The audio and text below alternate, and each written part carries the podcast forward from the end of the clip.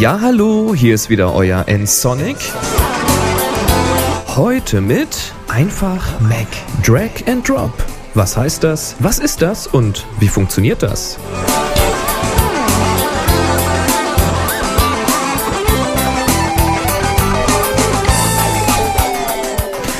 In den vergangenen Mac-Folgen, da hatte ich ja bereits erwähnt, dass einige Dinge am Mac etwas konsequenter umgesetzt wurden als zum Beispiel bei Windows. Das betrifft zum Beispiel die Bedienung mit Tastaturkürzeln. Ich hatte ja bereits erzählt, wie man sich sogar seine eigenen Tastaturkürzel für bestimmte Programme definieren oder vorhandene Kürzel ändern kann. Ein anderer wichtiger Bereich ist eine Technik namens Drag and Drop. Was heißt eigentlich Drag and Drop? Die eingefleischten Computerkenner, die mögen mir diese Erklärung jetzt verzeihen, aber ich denke, dass auch einige Einsteiger zuhören und ich finde es immer irgendwie unfair, wenn man mit Begriffen um sich wirft, die keiner sofort verstehen kann. Drag and Drop, das ist Englisch und bedeutet so viel wie ziehen und fallen lassen. Und genau das tut man mit Objekten aller Art mit Hilfe der Maus.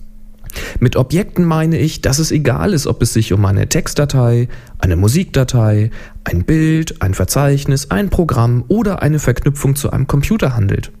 Das alles sind sogenannte Objekte, die man mit Drag and Drop bewegen kann.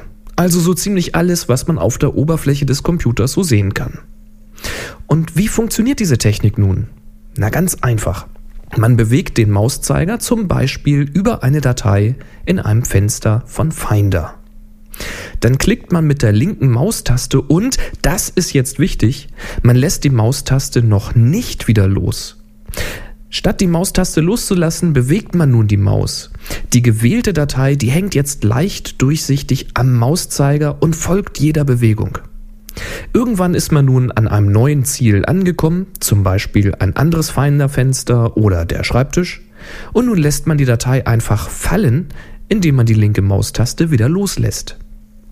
Und diese Technik, die muss man anfangs bestimmt etwas üben und vor allem dann, wenn man gar keine Maus, sondern ein Touchpad an einem Notebook verwendet.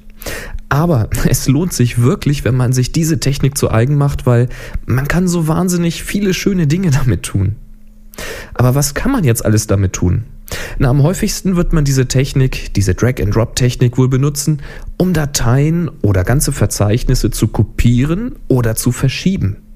Von einem Verzeichnis in ein anderes, vom Schreibtisch in ein Verzeichnis auf der Festplatte, vom Finder auf einen USB-Speicherstick und so weiter und so fort.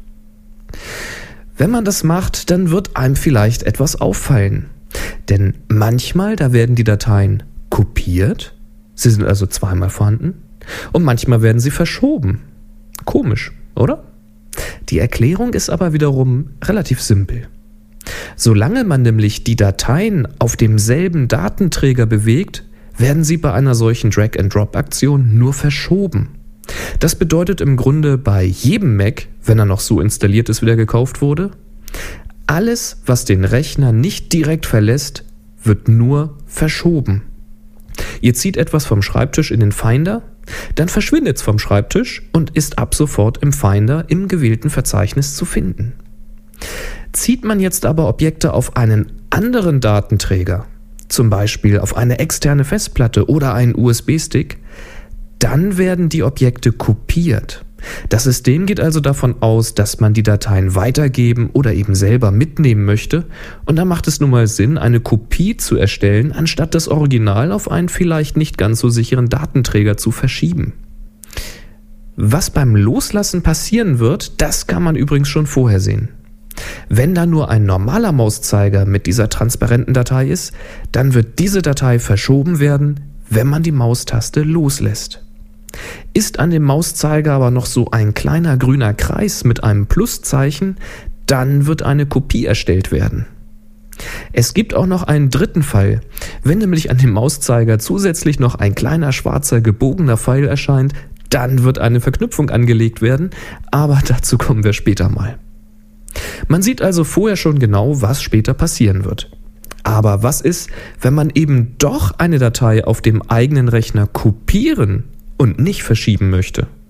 Oder wenn man ein Verzeichnis auf einen USB-Stick verschieben möchte, anstatt ihn dorthin zu kopieren. Kein Problem, das geht auch. Und zwar mit einer Taste, die man zusätzlich noch drücken kann. Möchte man Dateien per Drag and Drop kopieren, dann drückt man einfach, bevor man die Datei fallen lässt, die Alt-Taste. Man sieht die Wirkung sofort an dem grünen Plus-Symbol, das da auch sofort erscheint. Und sollen die Dateien auf einen externen Datenträger oder ins Netzwerk verschoben werden, dann bekommt man dieses Plus-Symbol mit der Command-Taste, der Apfeltaste, weg. Und wenn dieses Plus-Symbol erstmal weg ist, dann sorgt das eben dafür, dass die Dateien nicht kopiert, sondern eben verschoben werden. Übrigens, am einfachsten gehen solche Verschiebeaktionen, wenn man sich zwei Finder-Fenster öffnet. In einem sind die Dateien, die man verschieben möchte, in dem anderen ist das Ziel. Einfach die Dateien markieren, rüberziehen, loslassen, fertig. Man kann die Dateien aber auch auf ein Verzeichnis ziehen und einen Augenblick dort verweilen. Das Verzeichnis öffnet sich dann automatisch, damit man die Dateien nun dort ablegen kann. Und dafür gleich noch ein Trick. Wenn man nämlich nicht warten möchte, bis so ein Verzeichnis von selbst aufspringt, dann drückt man einfach mal kurz auf die Leertaste. Also die Dateien auf ein Verzeichnis ziehen, die Leertaste drücken und dann die Dreckaktion fortsetzen. Mit der Leertaste springen die Ordner nämlich sofort auf. Hm, soll ich euch noch einen Trick sagen? Okay, Drag and Drop funktioniert auch mit Exposé. Über Exposé habe ich ja schon gesprochen in einer älteren Mac-Folge. Ihr könnt also Dateien ziehen und dann zum Beispiel F10 drücken, um alle Fenster der aktuellen Anwendung zu sehen, dann die Dateien auf das Zielfenster ziehen, Leertaste oder einen kurzen Augenblick warten und fertig. Und natürlich könnt ihr während so einer Aktion auch mit Command und Tabulator zwischen den Anwendungen wechseln und, und, und. Probiert das unbedingt mal aus und macht euch mit dieser Technik vertraut. Denn nächstes Mal, da erzähle ich euch, was man noch so alles mit Drag and Drop machen kann, außer Dateien zu verschieben oder zu kopieren.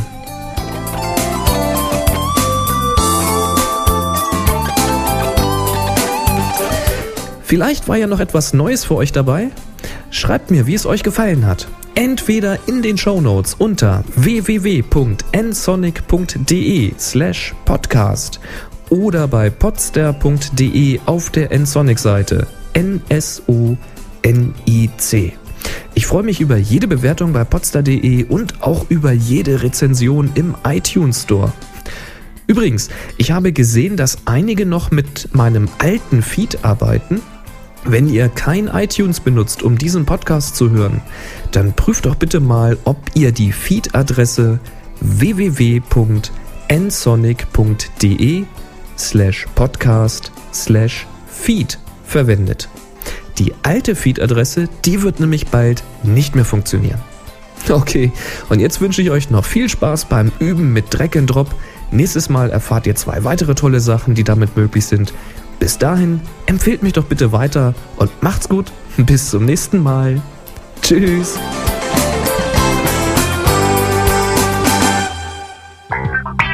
Sie hörten eine weitere Produktion von nsonic www.nsonic.de